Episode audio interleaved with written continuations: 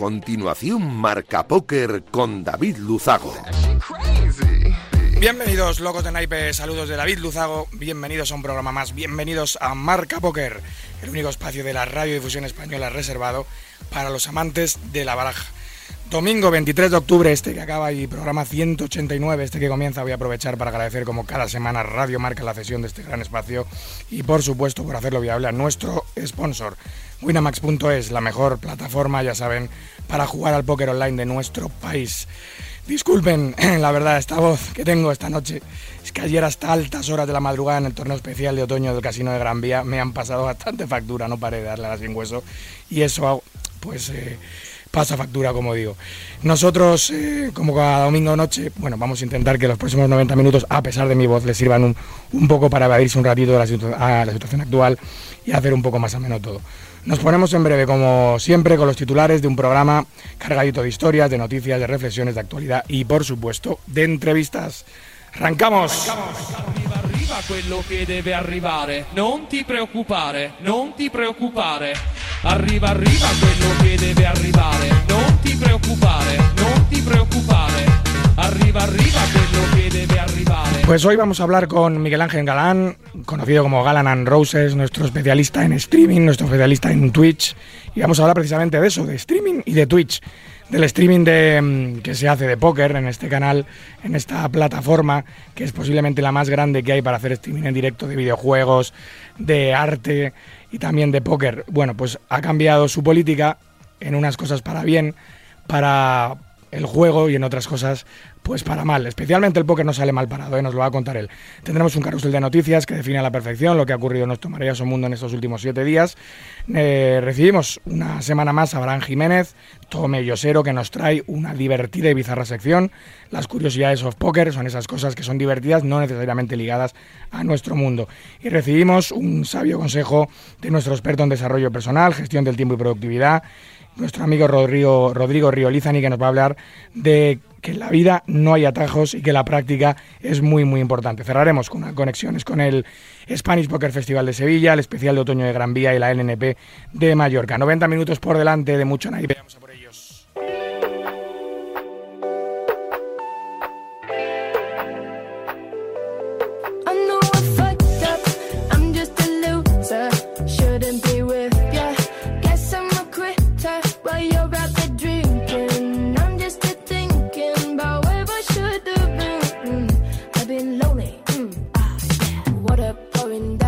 The ceiling. I knew this would happen. Still hard to believe it. Maybe I'm dramatic. I don't wanna see me.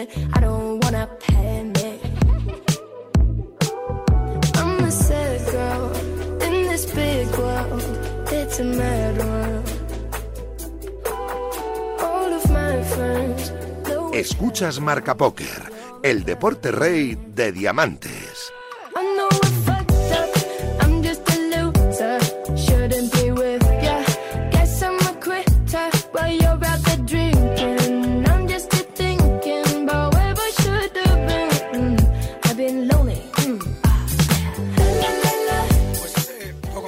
La plataforma de streaming más importante del mundo, Twitch, anunciaba la modificación de sus reglas respecto al gambling, es decir, a los juegos de azar. La plataforma cambiaba sus reglas respecto a las slots, a los dados, a la ruleta, pero el póker, las apuestas deportivas y los juegos fantasy quedaban excluidos de la medida. Bueno, son buenas noticias, en parte. Ahora vamos a averiguar si hay algún cuarto oscuro por ahí. Y para hablar de todo ello, tenemos un programa más a nuestro experto en streaming, como decíamos, el jugador madrileño, miembro del String Gang, el equipo de streamers de Winamax, Miguel Ángel Rodríguez, más conocido como Galan and Roses. Buenas noches, Galan. Buenas noches, David, o sean quien seas el que, el que está al otro lado. Es la excusa, realmente, real- realmente es un sustituto que he buscado, que tiene una voz muy ronca como la del Duque.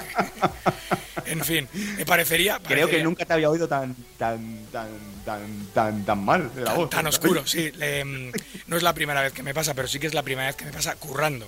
Porque alguna otra vez que he estado en el estudio, he estado algo, algo enfermito, he estado mal y he tirado para adelante, me ha pasado. Pero es que ayer, macho, salimos del torneo. Bueno, el torneo acabó a las 7 y media de la mañana, no te digo más.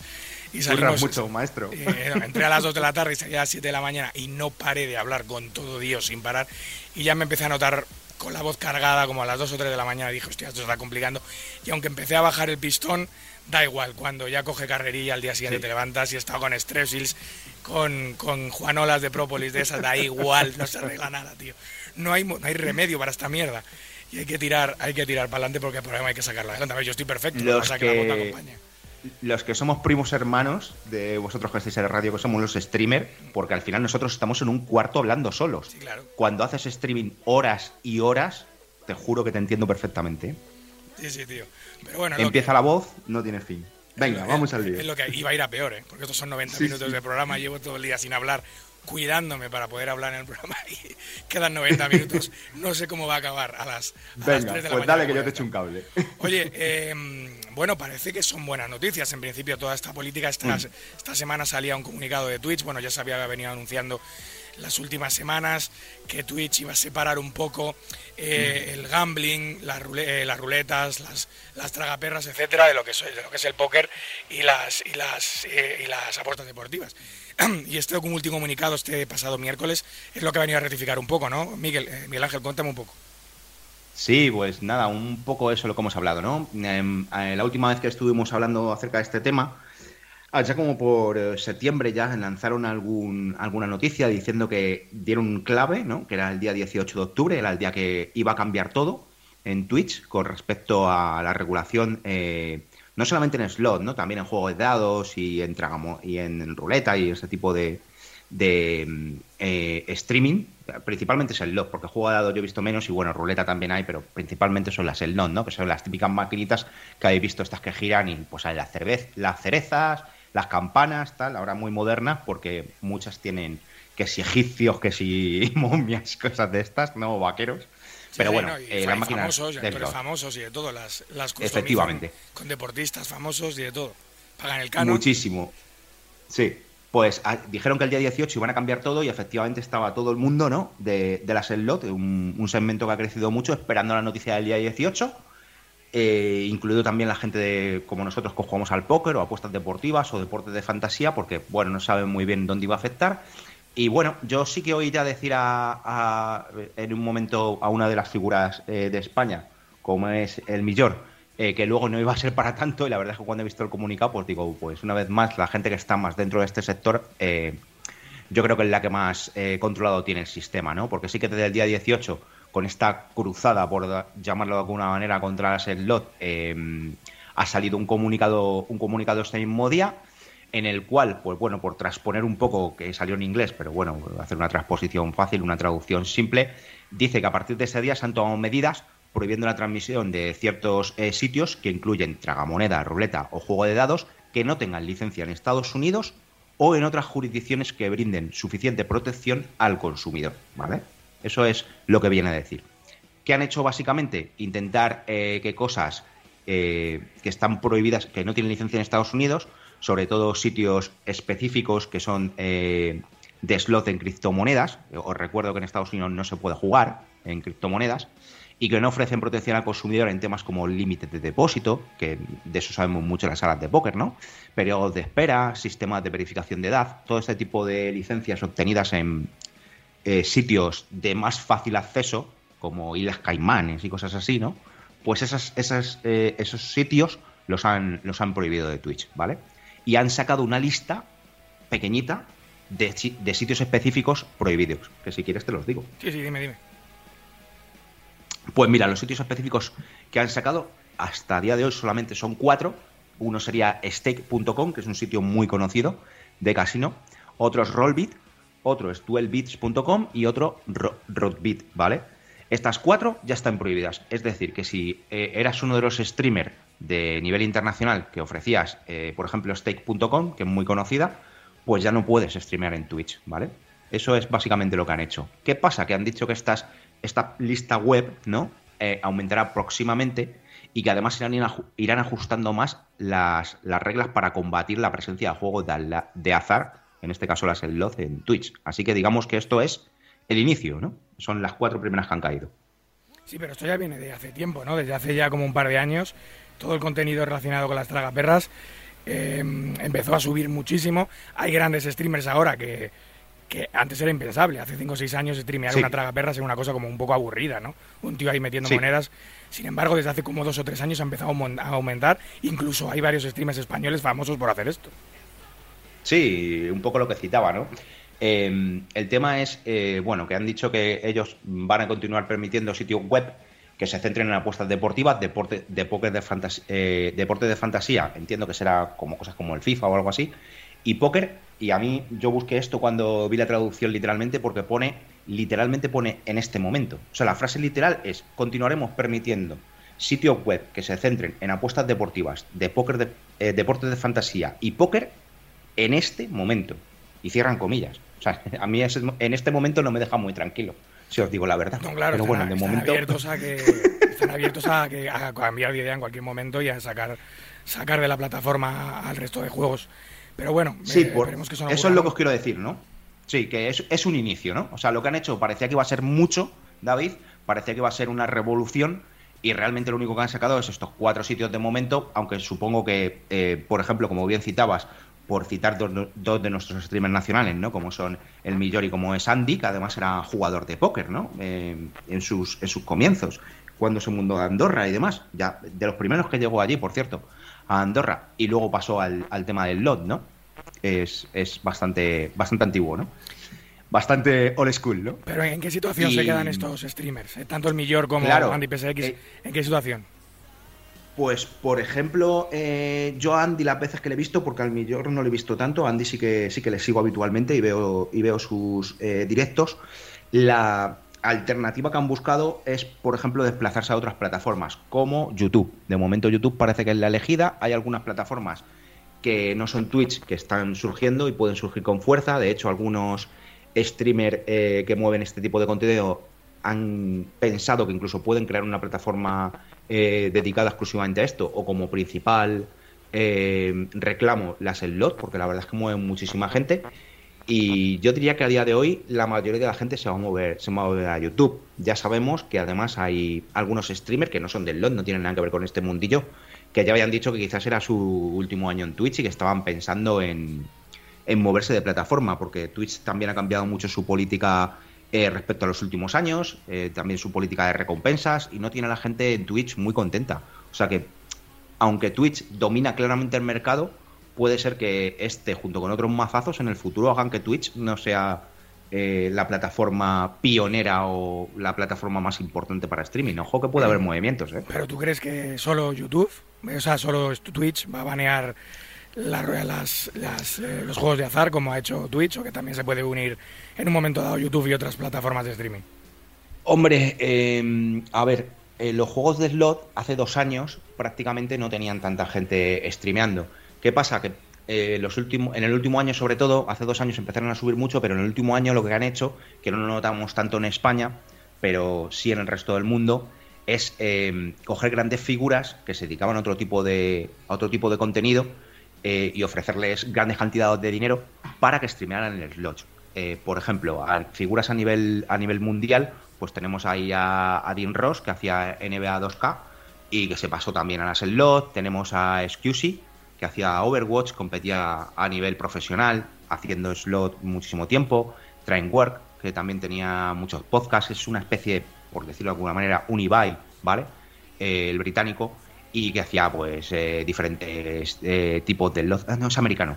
Hacía diferentes tipos de, de podcasts, eh, a Monash también, cuando salió estuvo en torneos, cubrió las elecciones para presidente de Estados Unidos, o sea, son, son figuras de otros ámbitos que han ido incorporando, ¿no? Gente que a lo mejor tienen 7 millones de seguidores.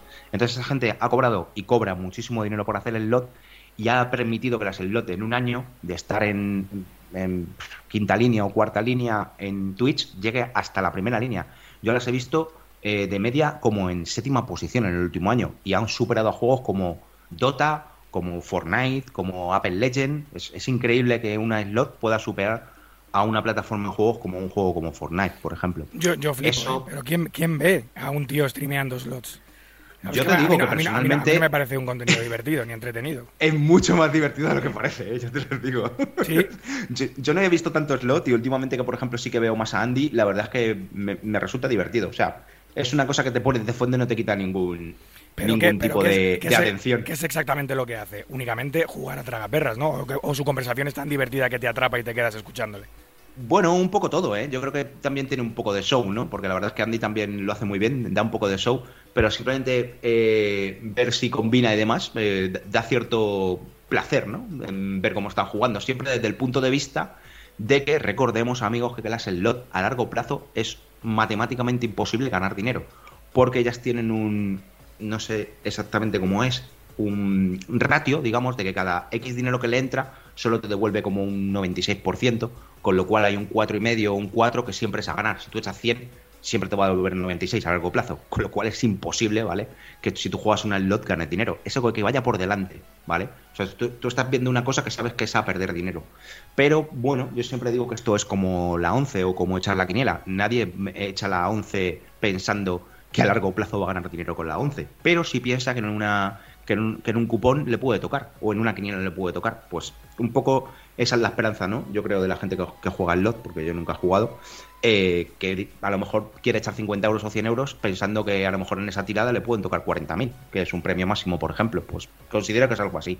Verlo desde fuera, pues sin jugar, eh, sí que por lo menos yo estos últimos eh, meses que he estado viendo más, sí reconozco que puede ser interesante, pero sin más. O sea, tampoco le veo mucho sentido. Sí, pero yo digo Yo no que puede ser interesante, a lo mejor un día o dos, verle jugar, pero sí todos los días viéndole jugar, porque al final no hay una estrategia, no es como ver a un streamer jugar al póker que cambia su juego, que se adapta, que te va enseñando Sí. a jugar, pero una tragaperras que no tiene ningún misterio, es meter la moneda y, Totalmente. y dar a la palanca y que sea lo que Dios quiera, Sí. ¿no?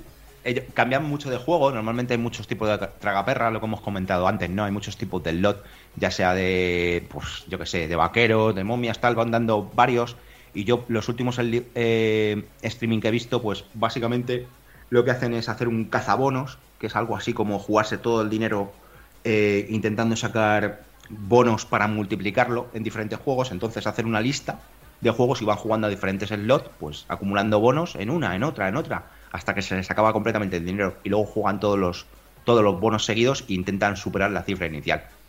Bueno, ya te digo, como contenido divertido, yo no me lo pondría todos los días, pero de vez en cuando, y en cifras grandes, como siempre da mucho morbo ver a alguien eh, meter 18.000, 20.000, 30.000 euros en una lot e intentar sacar 100.000, la verdad. Oye, una, una no pregunta. sé, eh, em, tiene a- su cosa, ¿eh? em, a ver, lo que- ¿qué es lo que piensas? ¿Tú crees que juegan estos streamers que juegan tan fuerte a las tragaperras que juegan con su propio dinero o van bancados por las propias casas donde juegan? No, hombre, la mayoría, si no decir todos, no me atrevería a decir todos, pero bueno, está claro que eh, juegan con dinero. Los más pequeñitos que he visto yo, pues normalmente tienen bonos, digamos que sería como una especie, así en términos de póker, por comparar como un play money, que les dan, y entonces ellos tienen que raquear, por decirlo en términos póker, ellos le llaman eh, guaguear, ¿vale? Que es jugarse X dinero. Y cuando se juegan X dinero, digamos, por ejemplo, que se han jugado eh, 10.000, ¿vale? Con esos 1.000 que le dan, pues le pueden llegar a pagar X que pueden retirar en dinero real del cajero, ¿vale? Eso es los streamers más pequeños. Ya cuando van creciendo los viewers y streamers más grandes puede haber acuerdos diversos, variados. Pues desde que tú deposites de tu propio dinero y te den dos veces o tres veces lo que depositas y que le- una vez que has completado el Wagger o ese rake puedas retirar todo lo que te quede en el cajero, que eso es bastante interesante, ¿no? En el sentido de que, bueno, tú puedes aportar a lo mejor 5.000 euros y que te den 10.000 más, jugar sobre 15 y si consigues eh, completar ese desafío de hacer X dinero, una vez que has completado ese desafío, lo que te quede en el cajero lo puedes retirar. Obviamente, eh, como he explicado antes, cuando tú juegas eh, metiendo tu propio dinero con un porcentaje que se queda en la máquina es imposible ganarla, pero cuando juegas eh, con esos bonos, David, pues entenderás que sí que es posible, obviamente, ganar. Con lo cual, Hombre, para ellos es- siempre, siempre se ve más. Claro, yo entiendo que las salas donde estos streamers juegan, lo que quieren es que estos streamers ganen, para que la gente eh, obviamente diga, oye, pues es, es posible vencer a la tragaperras. Entonces, claro, les ofrecerán todo tipo de bonos para que puedan eh, rentabilizar su inversión jugando y que la gente se pueda enganchar a eso. Pero vamos, lo que tú decías, a medio y largo plazo con una tragaperras no la puedes vencer, no tiene ningún No, eso es sentido imposible. pelear contra Eso ella. Lo que tiene sentido es pelear contra otras personas, que es lo que ocurre en nuestro juego, ¿no? Si eres mejor que los demás, pues al final ganas dinero, pero con una tragaperras es imposible. En fin, nosotros... Correcto, por eso, por eso David, yo creo que Twitch hasta ahora lo tiene claro. Slot es un canal póker es una cosa diferente. Tenemos suerte, ¿eh? estoy contento. Sí, sí, sin No estamos duda. encuadrados para Twitch en el mismo sitio. Por ahora. Por ahora, yo creo que para siempre. Otra cosa es que ellos ya tomen la política, que todo lo que sea con dinero, tipo apuestas deportivas, tipo póker, también quieran erradicarlo. Pero yo creo que ellos tienen claro que el póker no son slot. Otra cosa es que lo quieran eh, tratar igual, pero saben que no es lo mismo. Pero ojo, O sea, que se eso- juega eso- con dinero a casi todo, ¿eh? A los videojuegos también se juega con Claro. dinero, que se abren cofres, Claro. que se abren movidas, sobres, no sé qué, y eso cuesta mucha pasta también, ¿eh? Que en Twitch... Preguntamos en FIFA cuánto se gastan cartas, exacto. porque al igual nos llevamos un susto, ¿eh?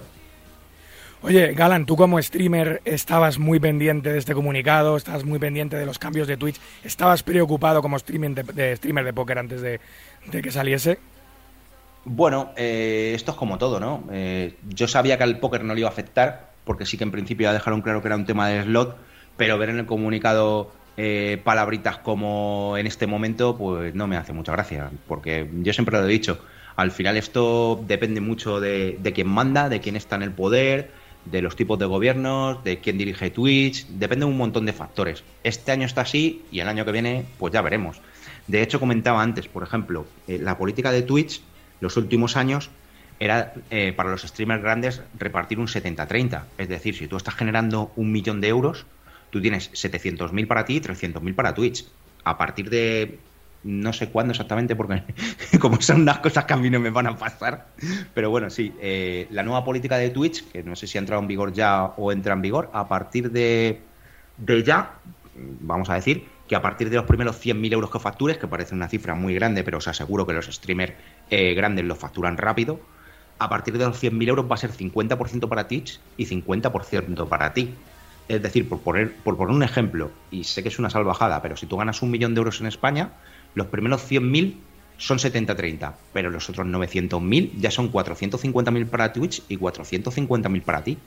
Y os recuerdo que en España, ¿en cuánto vas a pagar? ¿Un 51 ya de lo que te quede?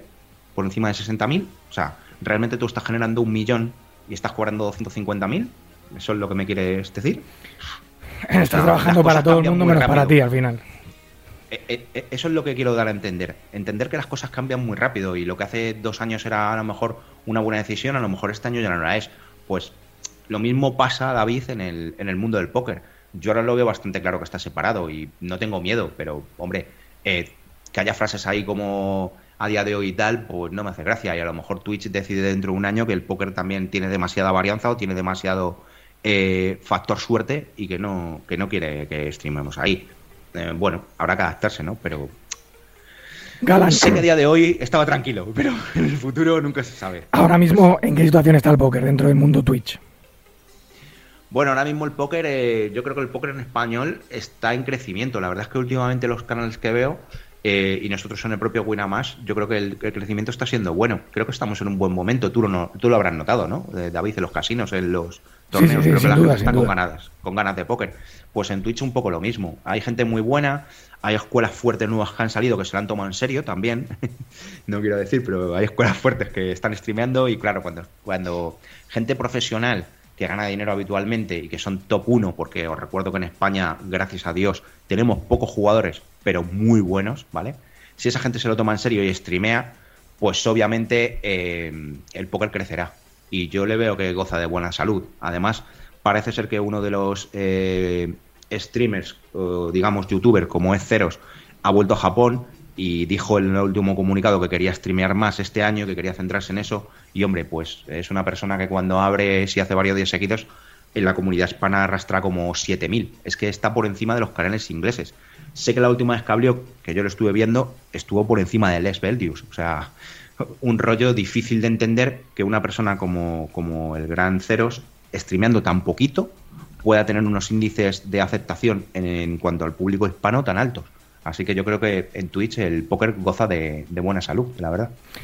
Muy bien, pues vamos a cruzar los dedos para que eso siga de esa manera, que sigan respetando nuestro deporte, nuestra pasión, que sigan respetando nuestro juego y que sigan diferenciando eh, el póker del resto de juegos de gambling, de las ruletas, de los bacarrás, de los dados, de, todas estas, de todos estos juegos de azar que no tienen absolutamente nada que ver con el juego de habilidad, que es nuestro maravilloso juego. Un placer, como siempre, Sí. Miguel Ángel, tenerte en el programa. Nada, cualquier cosa que necesite, ya sabes, David, estaremos atentos aquí, hablamos de ello, charlamos, lo comentamos para que la gente esté, esté informada y siempre a tu servicio y al de tus oyentes, tus, nuestros, mis.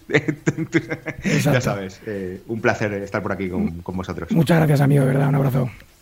Nada, un abrazo, cuídate.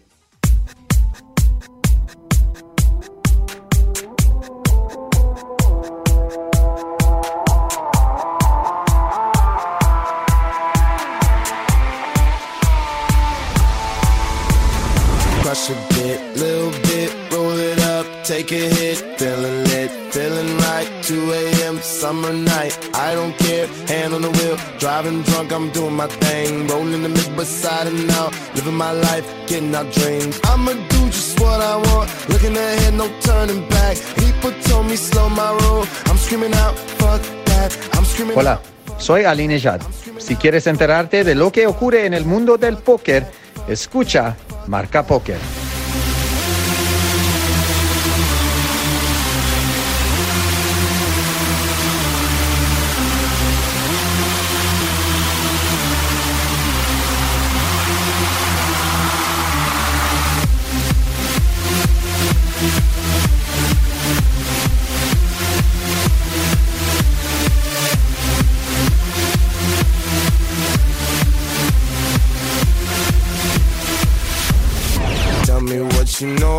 Know dreaming, dreaming. You don't really know about nothing, nothing. Tell me what you know about the night terrors every night. 5 a.m. cold sweats waking up to the sky.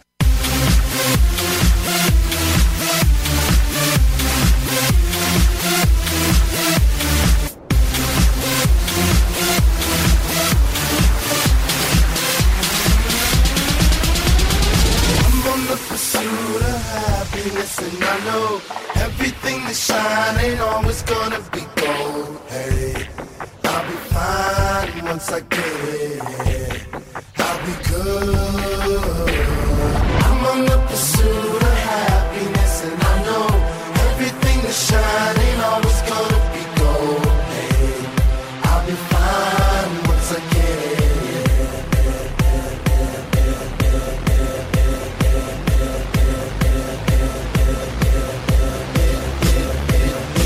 Vamos ya con el carrusel de noticias que define a la perfección lo que ha ocurrido en nuestro maravilloso mundo en estos últimos siete días. Y comenzamos con Juan Pardo Malaca Style, que se lleva el primer evento del EPT de Londres, el 10K Mystery Bounty por 240.000 240.000 libras. El malagueño se llevó casi la mitad del price pool gracias a las 80.280 libras del primer puesto y a las 160.000 de los Mystery Bounties. Pero ojo porque hoy ha quedado segundo en un evento de 50 caja y roller por más de 400.000 libras, así que se ha llevado más de 600.000 en este inicio del EPT. ¡Qué barbaridad!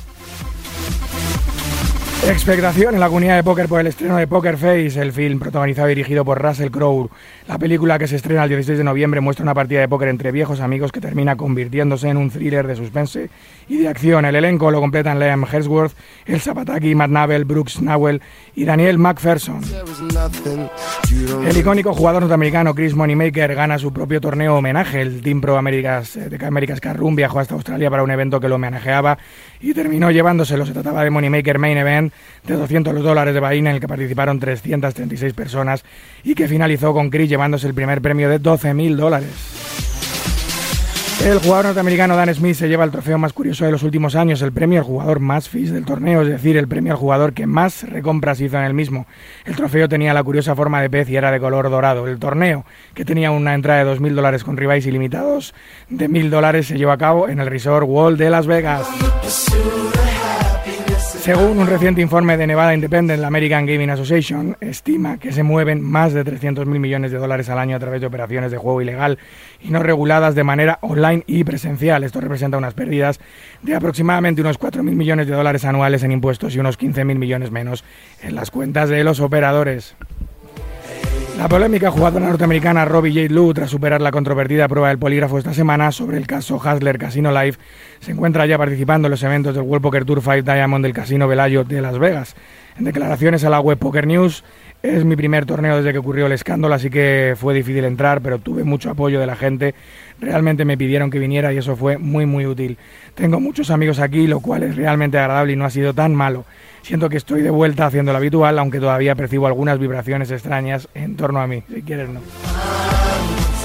Apollo Fans, el, pro- el nuevo propietario del hotel y casino Venetian, anuncia una importante renovación en sus instalaciones de unos mil millones de dólares. Esta reforma también incluye al hotel y casino Palazzo, al que harán un lavado de cara para brindar una nueva experiencia a todos sus huéspedes y visitantes. Según el nuevo CEO, Patrick Nichols, se renovarán, remodelarán y rediseñarán todas las suites de ambos hoteles. Se renovará, la, se renovará la y se modificarán algunas ofertas de entretenimiento, vida nocturna y bares, así como los suelos de los recintos que sufrirán un cambio significativo. No así la fachada que mantendrá la esencia eh, temática italiana que tanto los ha caracterizado, aunque se buscará actualizarla un poquito. Ya se ha comenzado a trabajar en las obras que se espera que finalicen para la primavera de 2023. El jugador y streamer Joe Ingram rescata un vídeo en, en una videoentrevista del histórico jugador tejano Doyle Branson junto a la leyenda Chirris, la que hablan de los inicios del póker en vivo. Se trata de una grabación de 1999 donde dan una interesante visión de cómo se vivían las mesas en aquella época. Doyle asegura en ella que ha visto durante su carrera morir a tres tipos en las mesas, bien por reyertas con armas de fuego o bien por colapsar jugando por diversos motivos de salud. El póker a veces puede ser un verdadero deporte de riesgo. El Ministerio de Consumo se gastará más de 800.000 euros en desarrollar un algoritmo para detectar comportamientos de riesgo en el juego. Será un mecanismo obligatorio para todos los operadores y así lo explicó esta semana el secretario general de Consumo y Juegos Rafael Escudero y el subsecretario de Consumo José Antonio García de la Comisión de Sanidad del Congreso de los Diputados. Se trata de un nuevo mecanismo de detección de comportamientos de riesgo. Y cerramos con el streamer y jugador canadiense Arlie Shaban, que hace la gran machada de llevarse cinco torneos en el mismo festival online, el Ontario Championship of Online Poker, una serie de 132 eventos divididos en niveles high y low. Si es difícil ganar un torneo, imagínense cinco en el mismo festival. Enhorabuena.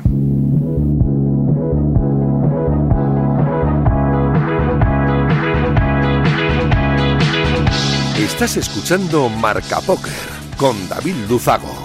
Síguenos en Twitter, arroba marca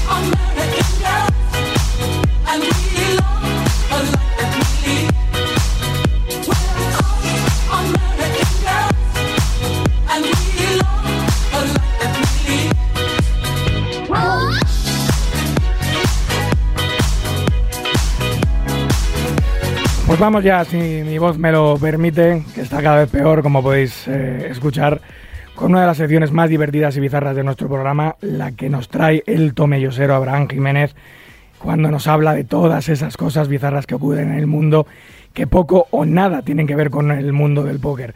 Y por eso esta sección la hemos llamado Curiosidades of Poker. Buenas noches, Abraham. Hola David, buenas noches. Bueno, buenas para mí, para ti veo que, que no son tan buenas. Para mí cada vez son peores. Fíjate que el programa lo he empezado mal, pero cada vez estoy peor. La verdad es que te voy a escuchar atentamente lo que me vayas contando y voy a participar lo menos posible porque lo único que puedo hacer Muy es empobrecer la, la- la sección. Bueno, cuéntame, vienes cargadito de noticias curiosas, ¿no? Vengo cargado, sabes que me quedaron en la mochila eh, noticias de, de la última participación en el programa. Y bueno, aquí dispuesto, yo también he estado malito, ya he recuperado la voz, así que vamos a echarte un cable y vamos a, a contar aquí algunas noticias. Ojo, curiosas. ojo que yo no estoy malito, ¿eh? que esto es por forzar la voz anoche en el currando, porque si dices no, ha merecido la pena, no has estado de fiesta, has estado de farra y ha merecido la pena, pues no. Estuve currando 15 horas ayer en el torneo, tú lo sabes, el especial de otoño, así se me ha quedado la voz. Sí, sí, sí. Sé, sé- sé bien lo que es. Sí, lo sabes además de buena Este tema. tinta. Sí, bueno, señor. cuéntame, cuéntame. Pues mira, lo mío ha sido frenador. A ti te va a tocar tomarte un poquito de angileptol. Angileptol que ya, que ya anunciaba el bueno de Joaquín Prats en su día. Así que bueno, te voy a empezar hablando, pues, sin haberlo pensado, pues de, de unas voces, unas voces muy concretas. Así, ¿cuáles? Eh, pues mira, son las voces del GPS de Google y, y de Google Maps, eh, que no son exactamente las mismas. No sé si te habías dado cuenta, pero bueno, son dos voces distintas. Y, y me di cuenta porque... Pero son a- Alexa y Siri, puede ser, Alexa y Siri. No, no, no, son dos voces distintas. Pero son son- la- el GPS de Google y Google Maps. Ah, vale, vale, Sí, sí. eh, en el mismo Google, en el mismo Google, Sí, el GPS exacto. tiene una voz. Vale, exacto, Vale, vale. exacto. Entonces, mira, yo esto me, me llamó bastante la atención. Eh, bueno, yo pensaba que eran voces eh, artificiales. Eh, la verdad es que no, no había dado con que eran, con que eran voces reales. El caso es que en la tele vi la que estaban entrevistando a la voz del GPS de Google y, justo eh, en ese momento, pues eh, pusieron un vídeo que me llamó bastante la atención, que era, eh, pues, eh, hablaban las dos con su voz actuada y entre las dos pues estaban haciendo un sketch y, la verdad es que es bastante curioso. Bueno, estas chicas, eh, te hablo del GPS de Google, su, su voz se llama Nikki García, o sea, es una voz real, y, y la voz de Google Maps que se llama Susana Ballesteros.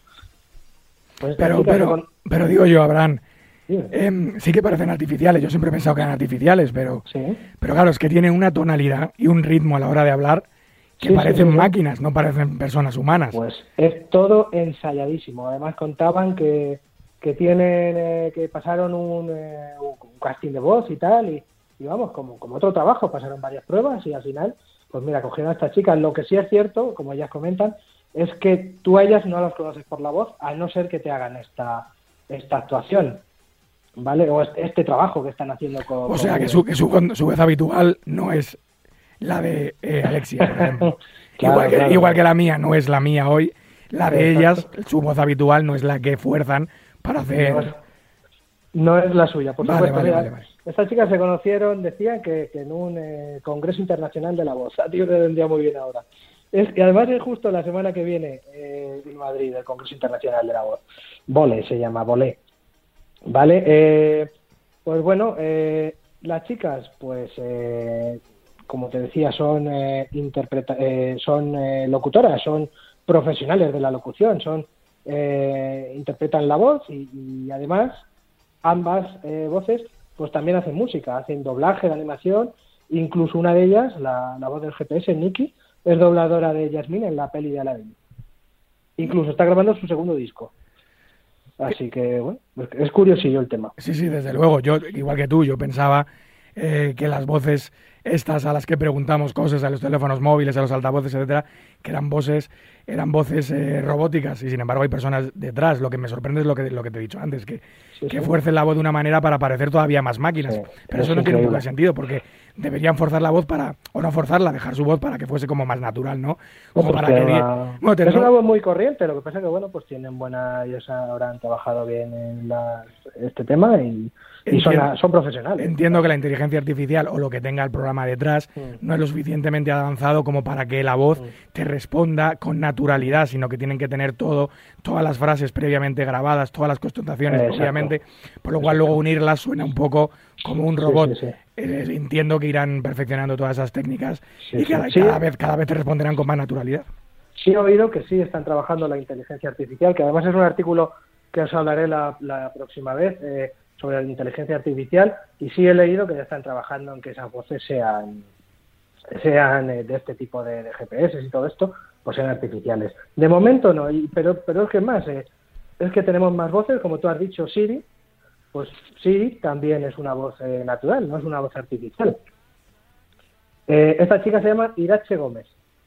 Eh, es asistente personal de Apple, como decíamos, y además es la voz de, o, eh, esto es vasco, ya empezamos a liarnos, Osakiretsa, la, dipu- la, la Diputación de Álava y de algún GPS. O sea que es una chica que trabaja, además de en Siri, en otros, en otros sitios poniendo su voz. Vamos, que, que Eh, viven, viven ambas de su voz. Exacto, sí, sí, sí. Luego tenemos también Alexa. Alexa sí he localizado quién es, eh, quién es la voz humana, pero solamente nos da información de la voz humana en, eh, en Norteamérica. ¿Vale? La, voz humana en España pues no, no han desvelado quién es todavía. Y, bueno, en, en Norteamérica Alexa es eh, Nicole Roll, Nina Roll, perdón. ¿Vale? Así que bueno, pues ya sabéis un poquito más. Aparte de, yo pensaba eso, que, que eran totalmente artificiales, pues nada, son humanas. Oye, yo, yo podría, eh, Abraham, poner mi voz, según la tengo hoy, para hacer un poquito la voz del padrino eh, cuando estás conduciendo, ¿no? Así Pues- un poco como una, una voz de, de capo de la mafia que te va guiando por las distintas carreteras de España. Podría quedar curioso, ¿eh?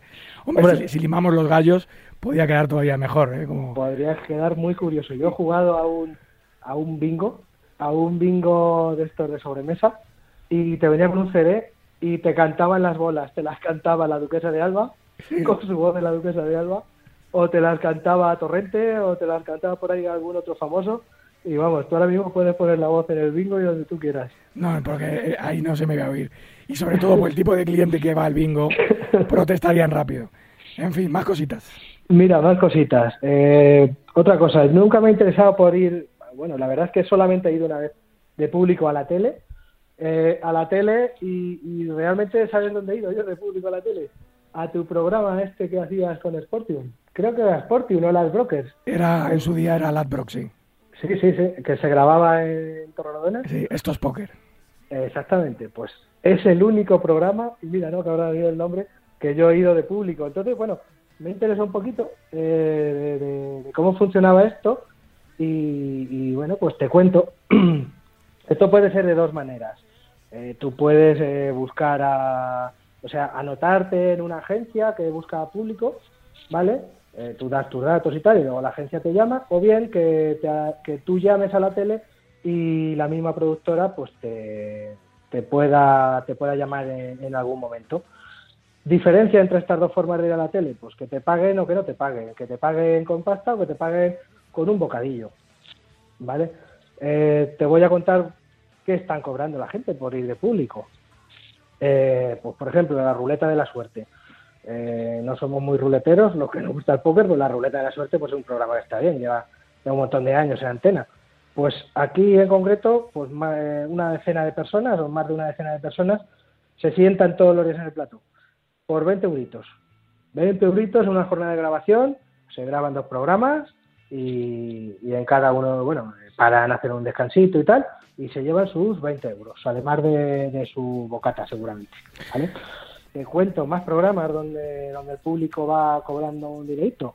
Eh, a ver, por ejemplo, Ana Rosa Quintana, si quieres verla en directo, 8 euros te llevas. Susana Griso, otros 20 euritos, como te contaba antes. En el intermedio, en el intermedio te puede llevar 9 euros. En pasapalabra, 10,50. En supervivientes te puede llevar 9 euros, este público. En zapeando, otros 9. Y en mujeres y hombres y viceversa, otros 9 euros. Y bueno, como te comentaba, la diferencia en concreto pues está ahí en, en- que tú vayas de una manera o de otra según si te llama una agencia o si tú llamas a la, a la productora y al final, bueno, pues te, te, te eligen para que, estés de público, que aplaudas, que, te, que, hagas un poquito el mono con ello, vaya. Eh, así que, bueno, lo que sí he leído con esta gente es que he llegado a localizar una noticia eh, en la página de la oficina de empleo donde te, te- cuentan todo esto también, de cómo ir a la tele. Eh, te están buscando empleo realmente, te están diciendo que, que puedes ir a la tele y, ganarte un dinero. Y también comentan en esta página que esto roza la explotación laboral, que te deberían pagar como mínimo 7 euros por hora. Así que bueno, pues, pues nada, tendremos que, de ponernos las pilas, incluso si no queremos ir a la tele, pues oye, que no nos exploten, ¿no? Pero bueno, vamos a, vamos a ver cómo seguir ganando dinero, en este caso trabajando un poquito más. Y ahora te voy a contar otra en la que, eh, otra en la que no trabajas nada. ¿Cómo ganar 78 mil dólares al año comiendo golosinas en tu casa? Pues muy fácil, una empresa canadiense de golosinas, Candy Fan House, eh, no es una empresa muy grande en comparación con unos mega gigantes de las chuches, pero, pero no es una empresa cualquiera. Fan House tiene 3 millones de seguidores en TikTok y tiene ciento y pico mil en Instagram, he visto. Bueno, pues como las redes sociales parece que ya, que ya se le dan bien, pues están buscando un director de dulces. A este director le pagarían 78 mil dólares al año. Posiblemente eso en Estados Unidos no sea una fortuna, pero aquí hoy es una pasta, 78 mil dólares, 78 mil euros eh, por, por, ser director de golosinas. Lo único que tendrías que hacer es, eh, eh, tendrías que dirigir reunión, las reuniones de la Junta de Dulces y tendrías que ser el probador oficial de sabores de esta marca. Ahora la oferta, además es curioso porque se abre a partir de 5 años. Se admiten, se admite también eh, chavales que tengan buen paladar, que, que pudiesen llevar este cargo. Eh, así que bueno. Yo me apunto, ¿eh? Yo me ¿Tú te apunto. apu- Vale, pues mira, eh, te voy a contar un tío que quería ganar esta pasta, pero sin, sin dar pala al agua. Estamos hablando de un armenio, un armenio, un ciudadano armenio, eh, que está en España y que, que vendió 321 puntos de su carnet de conducir para evitar las multas a 91 motoristas. Te cuento un poquito. Este ciudadano se presentaba como el conductor de los vehículos de los motoristas que habían cometido las infracciones, pero en realidad eh, lo único que hacía era pues, pues, poner su nombre. Eh, los eh, multaban a los eh, a los infractores, eh, les llegaba la foto y estos pues decían que que no eran ellos, que era fulanito. Fulanito que es que sus, sus iniciales son AH, ¿vale? Y cobraba entre 75 y 200 euros por cada punto retirado. O sea que se llevaba también una buena pasta y por lo que vemos hasta 91 veces eh, llegó a hacerlo. Este hombre fue descubierto porque hasta entonces 91 multas y aquí nadie decía nada, con menos 321 puntos en su carnet, yo que tengo mis 15 puntitos todavía impecables, y, y resulta que en un control de alcoholemia se lo saltó y que casi atropelló en Guardia Civil y bueno, pues eh, siguiéndolo pues descubrieron el, el pastel que tenía este hombre aquí guardado.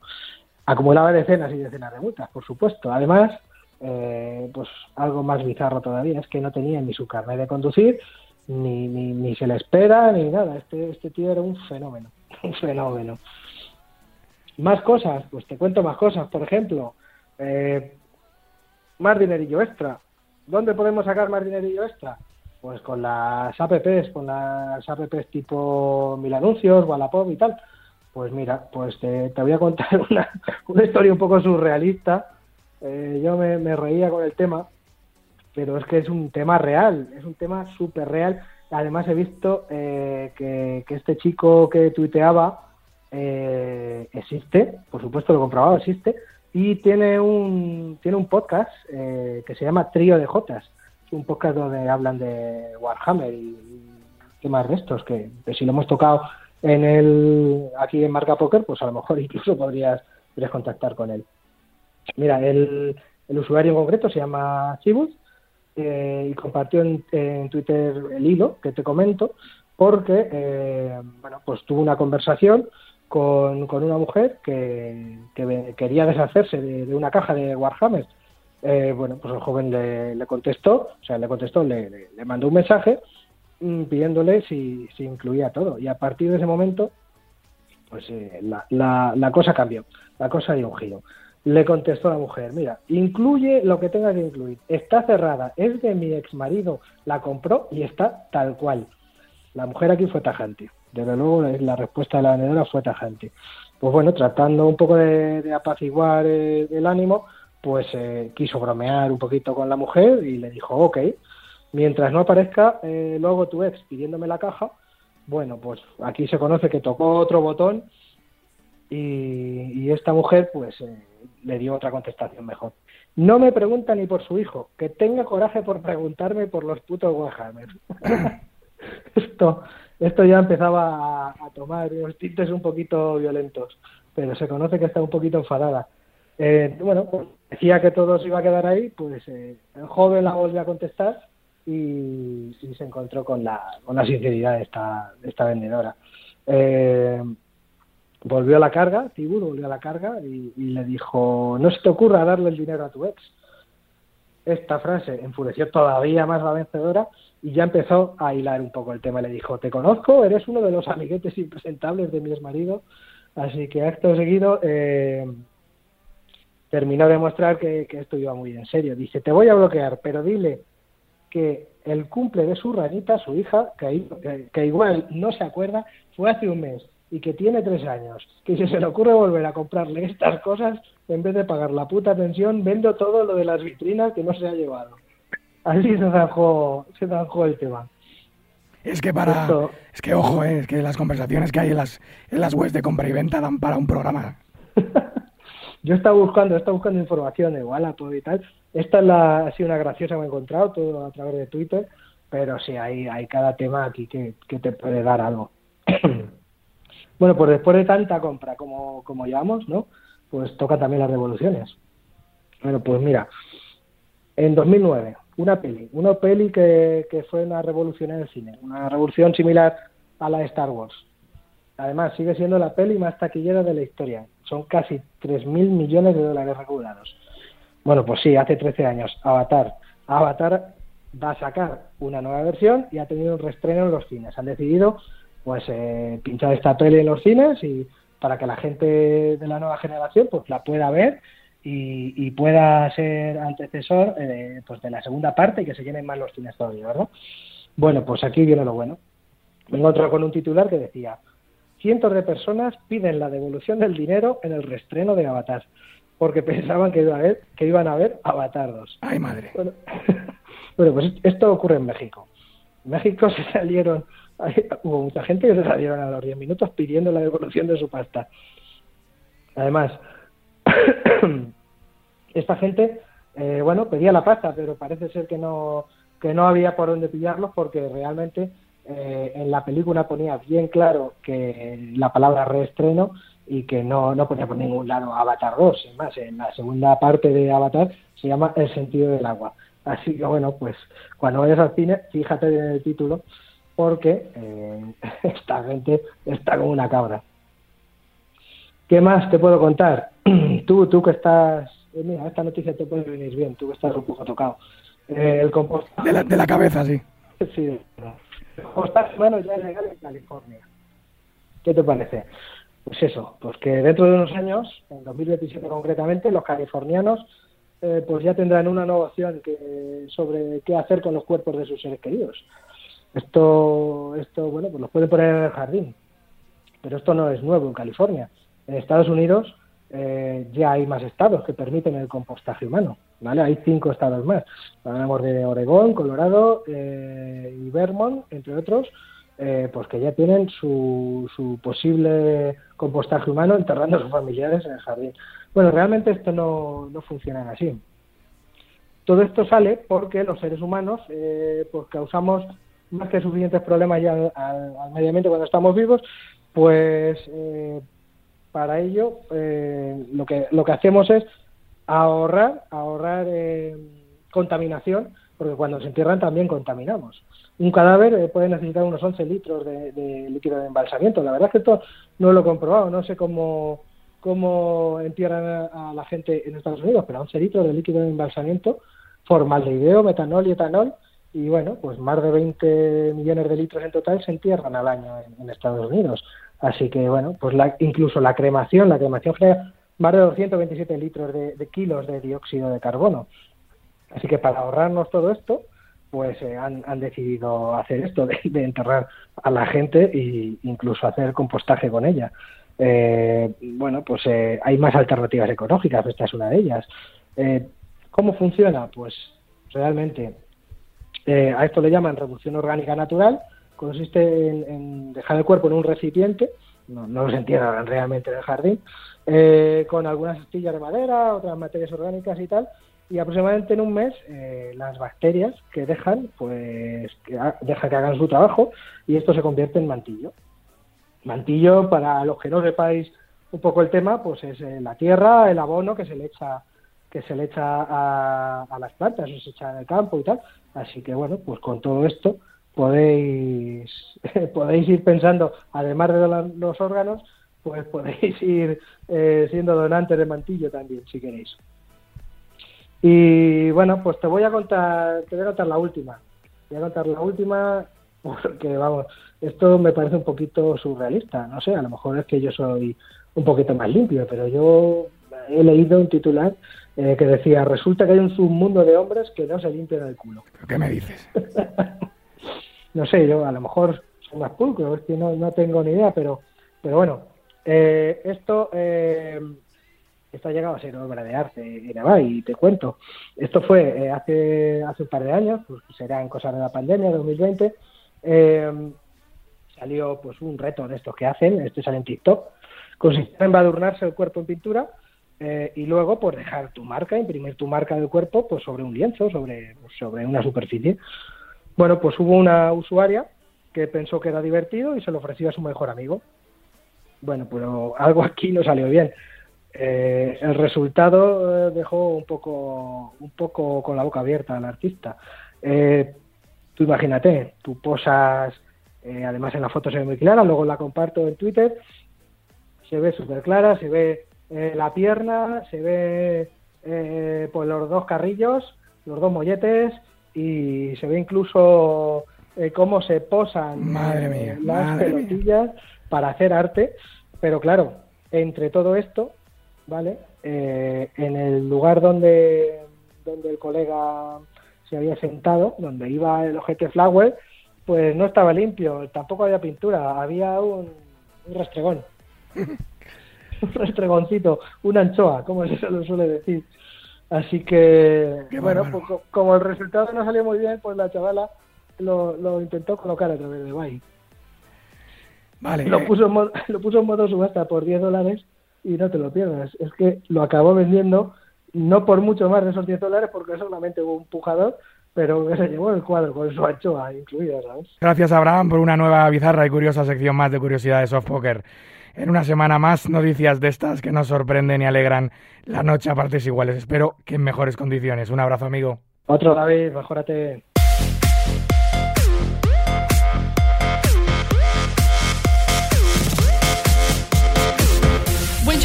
Table, I kept on seeing him look at me while he's with that other girl. Do you think he was just doing that to make me jealous? Because he was totally texting me all night last night, and I don't know if it's a booty call or not. So, like, what do you think? Do you, did you think that girl was pretty? How did that girl even get in here? Do you see her? She's so short, and that dress is so tacky. Who wears cheetah? It's not even summer. Why does the DJ keep on playing Summertime Sadness? Escuchas Marca Póker, el deporte rey de corazones. Let me take a selfie.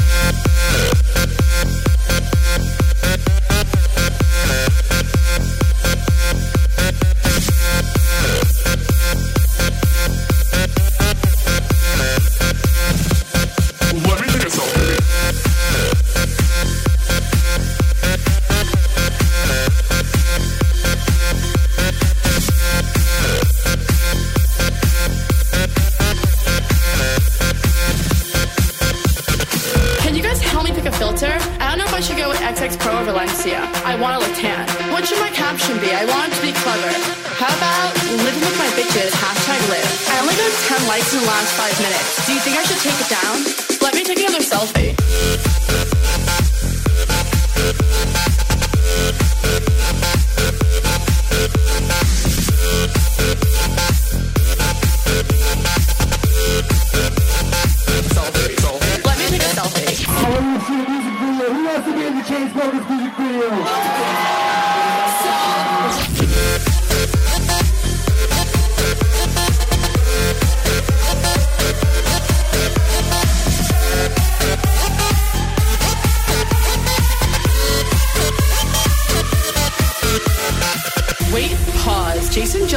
selfie. What a creep. Is that guy sleeping over there? Yeah, the one next to the girl with no shoes on? That's so ratchet. That girl is such a fake model. She definitely bought all her Instagram followers. Who goes out on Mondays? Okay, let's go take some shots. Oh no. Ugh, I feel like I'm gonna throw up.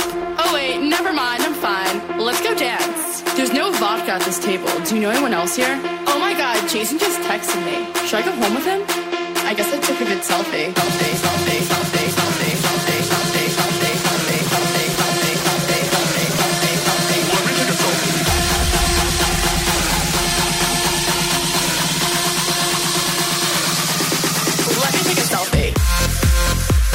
Tiempo ya del consejo de nuestro experto en desarrollo personal, gestión de tiempo y productividad, Rodrigo Río Lizani, que hoy nos va a hablar de la práctica. En la vida no hay atajos, la práctica es muy importante. Buenas noches David y por supuesto buenas noches a todas las personas que nos acompañan en la madrugada de hoy. Una de las reflexiones más potentes que me han dejado los videojuegos es que en la vida no hay atajos. Hoy quiero compartir con vosotros esta reflexión que os ayudará en los momentos de incertidumbre y malestar que se generan cuando vemos que no avanzamos como nos gustaría o que a pesar del paso del tiempo nos sentimos estancados en el mismo punto. Para ello vamos a usar como ejemplo un juego muy conocido, en el que en la primera pantalla solo has de avanzar para superarla. En la segunda pantalla ya necesitas saltar y avanzar para poder superarla. Y en la tercera no solo has de saber avanzar y saltar, sino que además hay que utilizar el salto como arma para eliminar a los enemigos. En este ejemplo se ve claramente que aquello que aprendes en la primera fase te resultará útil en la segunda fase y posteriores, al tiempo que lo que aprendes en la segunda fase te servirá y mucho en la tercera fase y posteriores. El aprendizaje de la fase anterior ayuda en todas las fases que están por venir.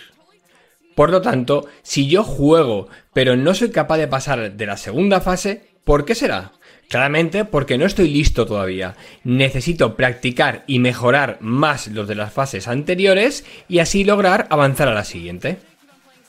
A medida que más me equivoco y más practico la fase primera y la fase segunda, al final mis habilidades, conocimientos, aptitudes y competencias mejorarán y por fin podré llegar a la fase tercera.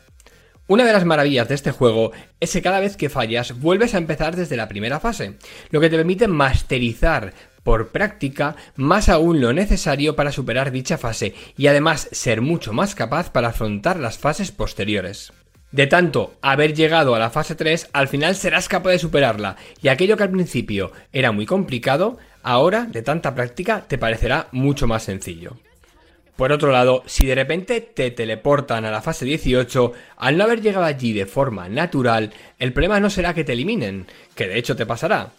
Eh, de hecho, si practicas mucho, mucho, mucho, teleportándote cada vez a la fase 18, te garantizo que al final la superarás, pero el problema no es ese. El problema está en que el coste de tiempo de superar la fase 18 si te teleportan allí directamente será muy superior al que hubieras necesitado si hubieras llegado de forma natural, teniendo en cuenta todo el proceso de llegar a esa fase. Además, usando este atajo, al afrontar una dificultad tan elevada sin disponer de las capacidades necesarias, estarás lleno de frustración, de ira y de malestar.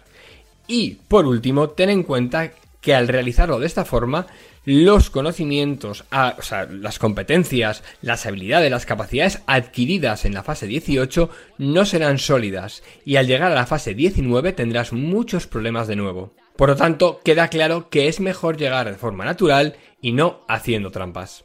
Como vemos, lo correcto y natural es ir de fase en fase, afrontando una dificultad creciente y constante, dentro de nuestras limitaciones, sin excesos, pero sin falta de la misma. ¿Qué podemos extraer de este ejemplo que nos sea útil para la vida y para nuestra profesión? Primero, en la vida, aunque hay atajos, estos no conviene utilizarlos, porque no nos van a ayudar a mantenernos allá donde lleguemos. Si llegas a una fase en la que no tienes lo necesario para mantenerte, bajarás hasta la fase en la que sí tengas lo necesario para mantenerte. Segundo, para mantenerte en una fase necesitas cierto grado de dominio sobre lo aprendido en las fases anteriores. Tercero, lo que necesito para superar una fase, cuanto más lo domine, más sencillo me será pasar la fase siguiente.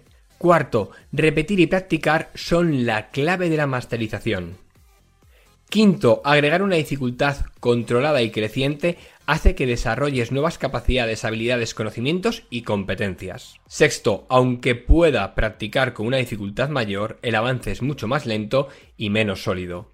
Séptimo, si la dificultad es excesiva, te frustrarás y te cansarás más de la cuenta. Octavo, aunque sientas que no estás avanzando, lo estás haciendo, ya que estás masterizando lo que ya sabes y automatizándolo, lo cual es bueno sí o sí cara al futuro. Noveno, si avanzas a la siguiente fase pero no te sostienes en ella, o si ves que no avanzas de fase en un periodo de tiempo largo, pregúntate qué debería de mejorar o aprender para llegar más allá. Y por último, aquello que no superas, cuando aparece, volverá a aparecer de la forma que sea en tu vida en un futuro no tan lejano. En resumen, cada problema, cada bache es una tremenda oportunidad para trabajar y desarrollar conocimientos, competencias, habilidades y capacidades que te serán de utilidad en tu vida de la forma que sea.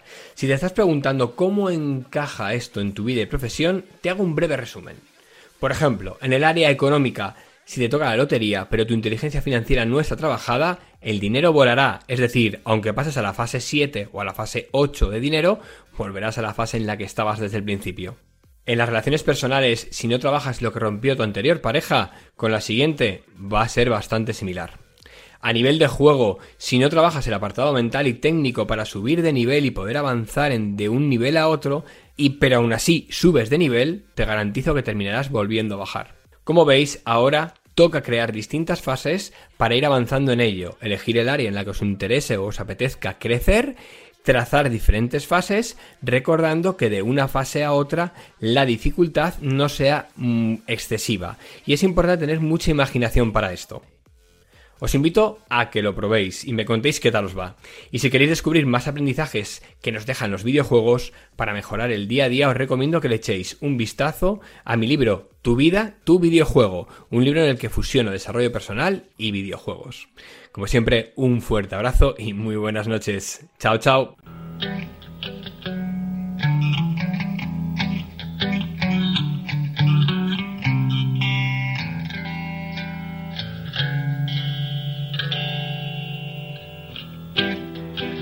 Puede que me deje llevar, puede que levante la voz, puede que me arranque sin más.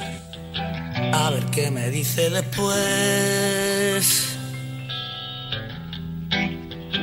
Quiero ser tu perro fiel, tu esclavo sin rechistar, que luego me desato y verás. A ver qué me dice después, oh payaso, y me tiembla los pies. A su lado me dice Escuchas Marca Póker, el deporte del naipe en la radio del deporte. A ver qué me dice después. Soy cretino y me tiembla los pies. A su lado me dice que estoy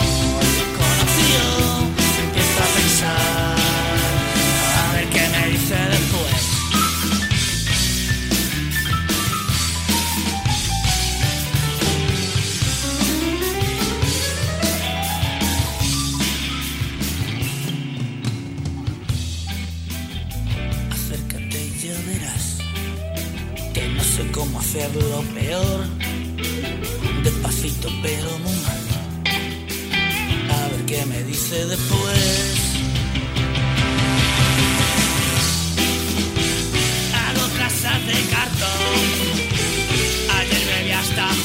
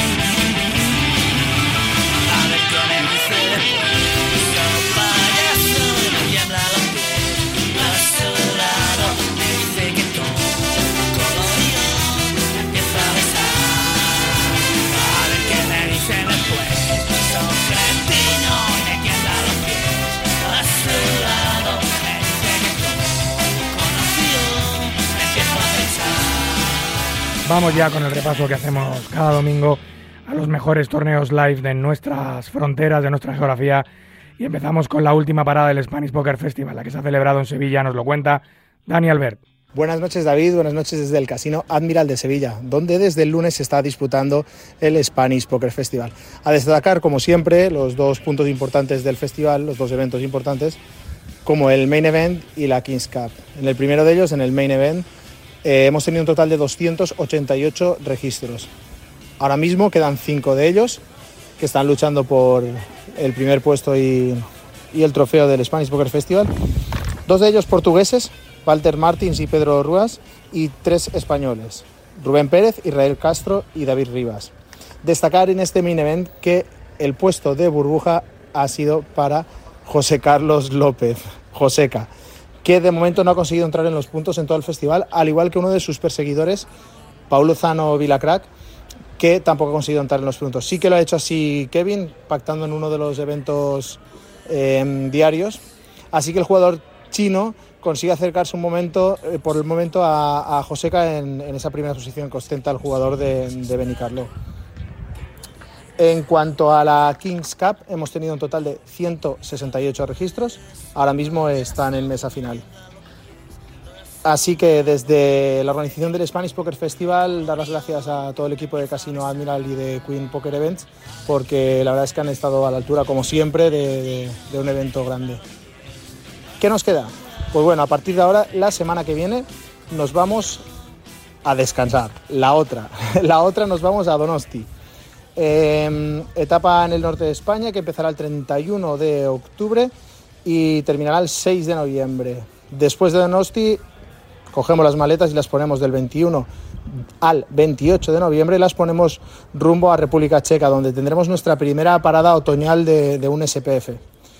300 euros de buy-in, 300.000 euros garantizados que tendremos en Kings Casino. Y después cerraremos la temporada en el centro de España, en el Casino de Gran Vía, en la propia capital española. Así que nada, si no tenéis plan, ya sabéis que vuestro plan se llama Spanish Poker Festival. Hasta luego. Y de Sevilla nos vamos a Mallorca, cruzamos el Mediterráneo y nos vamos a la última etapa de la Liga Nacional de Póker. Nos lo cuenta Andrés García. En los seis años que la Liga lleva visitando el Casino de Mallorca, exceptuando los años de pandemia, nunca se había superado los 200 registros. En esta ocasión, con 220 entradas, la Liga Nacional de Póker establece un nuevo récord en su parada insular. Larus aterrizaba en Palma de Mallorca con un programa de dos eventos paralelos, The Small y la Miniliga, con 70 y 100 euros de buy-in respectivamente, y el evento principal con un buy-in de 200 euros, 50.000 puntos de inicio y niveles de 30 y 40 minutos, en el que los jugadores se repartieron casi por igual los dos días 1 del torneo 97 el 1A y 108 el 1B. A los 85 que consiguieron su pase al día 2 se sumaban finalmente 15 jugadores más, una vez cerrado el registro en el nivel 13, batiendo así los mejores números de la liga en el casino mallorquín. Tras la rotura de la burbuja, fueron 27 los jugadores que pasaron por caja, con 7.850 euros y el trébol para el ganador de esta etapa. El próximo destino de la liga nos llevará hasta el Casino Luquia de Ceuta, del 3 al 6 de noviembre. Buenas noches. Y desde Mallorca cogemos un ferry y un barco y nos plantamos en la capital donde se ha celebrado el especial de otoño del Casino de Gran Vía, nos lo cuenta su poker manager Óscar Montalvo. Hola David, hola a todos los oyentes de Marca Póker. Bueno, me alegro mucho de poder contaros que, este fin de semana se ha celebrado el especial de otoño eh, en el Casino de Gran Vía, del que tanto tú David como yo hemos sido partícipes. Eh, unos números estratosféricos, 506 entradas eh, en el torneo, que han subido el price pool hasta los 60.000 euros, con más de 12.000 euros para el primero. Una estructura súper, súper, súper jugable que hacía que los jugadores tuvieran todo el día dos entre 35 y 40 ciegas hasta bien, avanzado el torneo. Y, bueno, muy contento de ver allí a todas las caras conocidas, a todo el panorama nacional de los vaines modestos, que también se merecían un torneo que estuviera a la altura. Y bueno, pues lo dicho, ha sido un éxito total, que lo repetiremos, estoy seguro, y, seguramente superemos esas cifras en, futuras ocasiones. Eh, y nada, muy cargados de, eventos en, en, los próximos meses. Eh, y vamos a ver, vamos a ver si podemos seguir dándolo todo y, haciendo de Gran Vía el feudo del póker. Un abrazo a todos y nos vemos por las mesas. Hasta luego, chicos.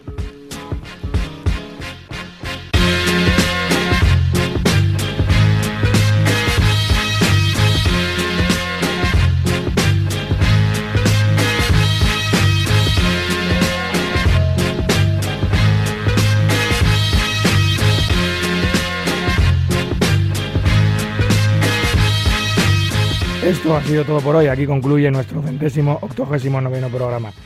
Un verdadero placer, como siempre, compartir este ratito nocturno con los amantes noctámbulos de la baraja.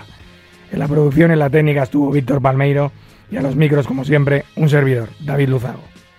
Recuerden, para jugar al póker online, no lo duden, jueguen en winamax.es, la plataforma número uno de eventos online de nuestro país.